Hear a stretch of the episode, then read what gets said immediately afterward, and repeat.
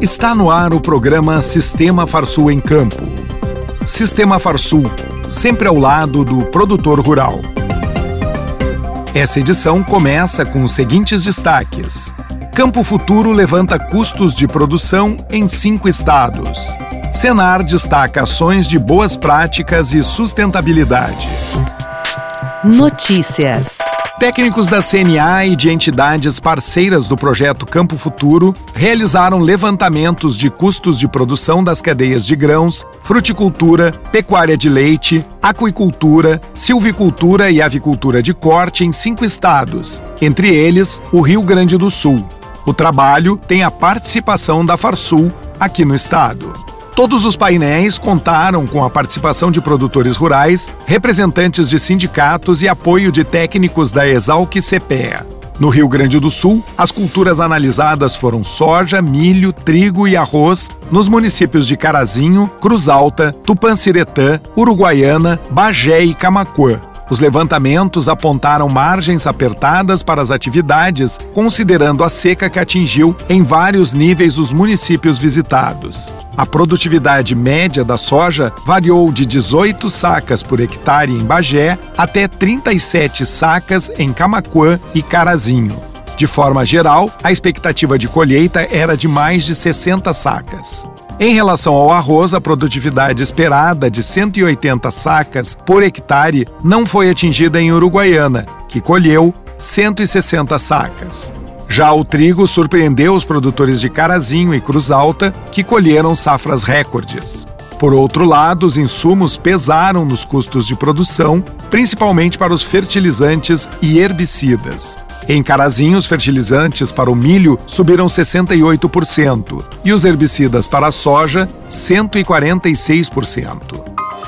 Entre os dias 5 e 9 de junho ocorre a Semana do Meio Ambiente. A iniciativa foi criada no Brasil em maio de 1981, complementar à celebração do Dia do Meio Ambiente instituída pela ONU. O Senar do Rio Grande do Sul reforça as medidas que tem realizado para promover o cuidado, a conscientização e a preservação ambiental.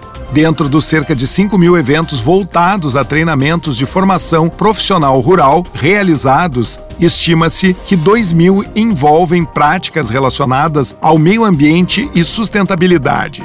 Os cursos variam de temas, mas alguns exemplos tratam diretamente do assunto, como curso de educação ambiental e normas ambientais aplicadas às propriedades rurais. Além disso, há os cursos que estão relacionados de forma indireta, mas que estão em conformidade com o plano ABC, como o curso de integração lavoura, pecuária e floresta, cursos de forrageiras de inverno e de verão, manejo de recursos forrageiros para ovinos, sistemas agroflorestais, programas de boas práticas agrícolas e sistema plantio direto.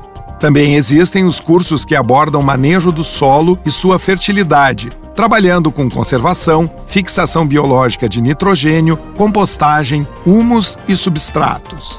O reflorestamento é outro tópico bastante discutido nos treinamentos sobre meio ambiente. Nesse sentido, o Senar RS oferece o curso de reflorestamento e cadastro ambiental rural. E no que se refere à parte de dejetos, há o curso de saneamento rural básico. A proposta de criação de um sistema voluntário de rastreabilidade individual de bovinos e bubalinos foi aprovada por unanimidade pela Câmara Setorial da Cadeia Produtiva de Carne Bovina. A proposta será protocolada no Ministério da Agricultura. O documento foi construído ao longo de um ano e meio pela Comissão Nacional de Bovinocultura de Corte da CNA, pelas federações estaduais de agricultura e pecuária e pelas principais entidades do setor que fazem parte do colegiado. A proposta inclui, entre outros, três pontos fundamentais. A adesão dos produtores deve ser voluntária, os pecuaristas devem ter um prazo mínimo de oito anos para se adaptar e não haverá custo de acesso ao sistema para o produtor.